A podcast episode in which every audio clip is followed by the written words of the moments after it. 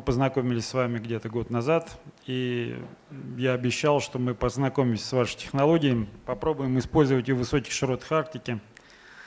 Но обещание, как у нас принято, мы выполняем. За этот год проделали большую работу, э, выбрали наиболее подходящий для нас э, беспилотный аппарат, который мы по летно-техническим характеристикам и наземной инфраструктуре могли бы там применять. Сначала познакомились с ним здесь, отлетали на, в аэрограде Коломна. Э, сначала знакомились с технологией совмещаю ее с технологией поиска людей в природной среде. Это очень актуальная тема на сегодня. А, она общественными организациями поддержана. Очень большие проблемы федеральных поисково-спасательных э, структур. И поиск человека в природной среде, потерявшегося, это большая проблема. В условиях, в хорошую погоду люди не теряются, и быстрыми вертолетами, самолетами – искать их достаточно тяжело. На этой ниве очень хорошо помогают Робинсоны, но не всегда есть возможность их привлекать. Но это было наше ознакомление с этой технологией.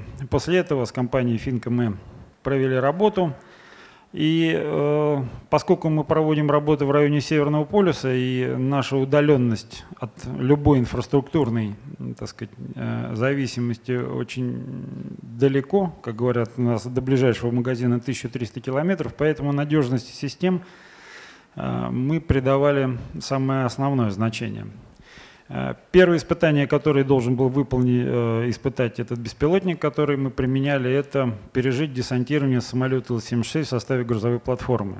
Таким образом, мы должны были убедиться в надежности его э, не как такового, который уложен в, в красивую упаковку противоударную, но и те полезные нагрузки, которые находятся в этих упаковках, они тоже должны были пережить это приземление, потому что ударные нагрузки никто не отменял, вы сами понимаете. После этого была проверена работоспособность, и э, после этого мы провели цикл полетов на предельную дальность, на те задачи, которые у нас э, стоят. А задачи у нас стоят э, выбор площадки для строительства ледового аэродрома. Для этого мы применяли в качестве нагрузок видеокамеры с высоким разрешением, которые дают хорошую картинку. Но одна из проблем, которая у нас стоит, это определение толщины снега на этой льдине. Это один из критериев для простоты следующей работы. И вот в этом смысле нам очень хорошо повезло тепловизионные съемки, тепловизионные камеры. Э, если мы умеем и знаем, как читать тепловизионную картинку, мы можем очень легко, достаточно, как выяснилось, определить количество толщины снега над, льду, над ледяной поверхностью, соответственно, это помогает нам в выборе той или другой льдины. Плюс точные координаты этой льдины – плюс э, объективная картина ледовой обстановки. Что еще делали в качестве интересных мероприятий? Значит, э, поскольку все-таки в Арктику у нас сейчас государственная политика идти все дальше и дальше, выполнять все больше задач, э, такие вещи, как ушла группа на маршрут, ушли километров на 20, нам нужно было найти эту группу. Эту задачу мы выполнили с тепловизионной камерой, с видеокамерой. То есть эти задачи достаточно легко и просто решаются. Ну и в принципе э, закончилось наше мероприятие в этом году порядка 8-10 полетов с высоким качеством, производственным. Кстати, в качестве э, тоже такого интересного момента, там у нас на полюсе есть такое мероприятие, люди бегают марафон.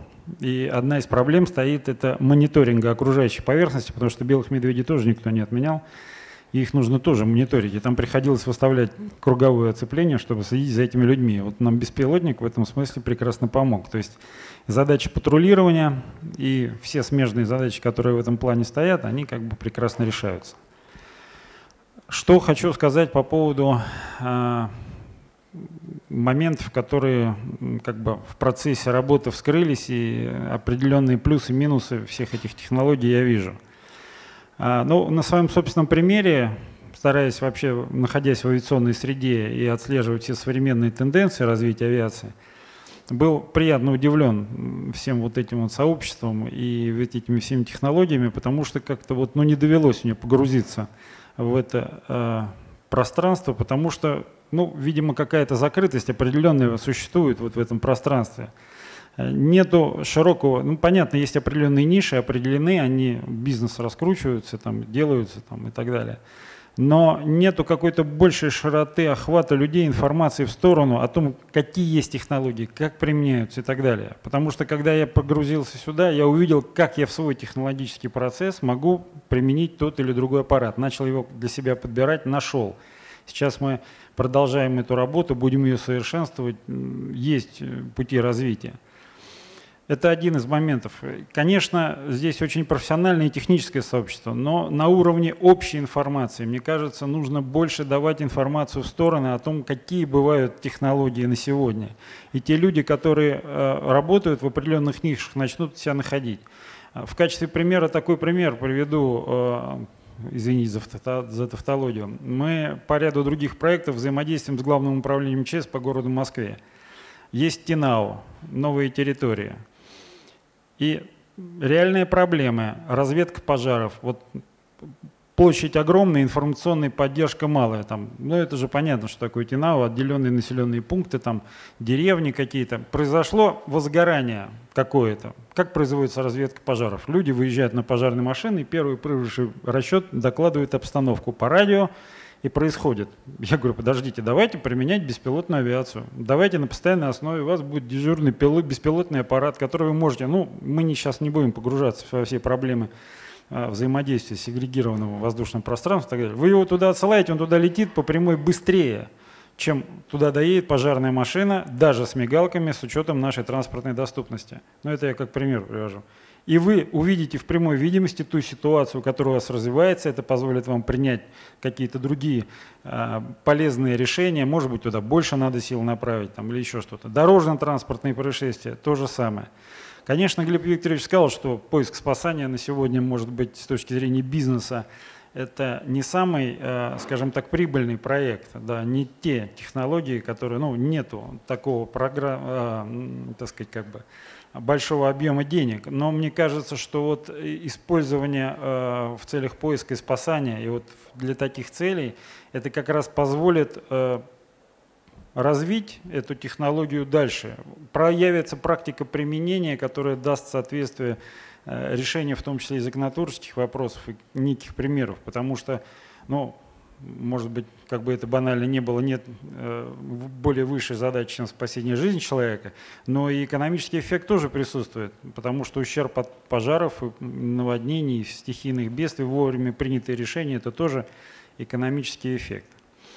Вот примерно то, что хотел рассказать. А, еще такой момент, э, тоже столкнулся с этим – почему нужна такая информационность, э, чтобы все другие участники бизнес-пространства, те, которые работают традиционными технологиями, начали к этому делу привыкать, что приходят новые технологии, рано или поздно придет вытеснение, чтобы они сами готовились к этому переходу, чтобы не было этого резкого перехода. Я в качестве примера, может быть, расскажу такую интересную историю.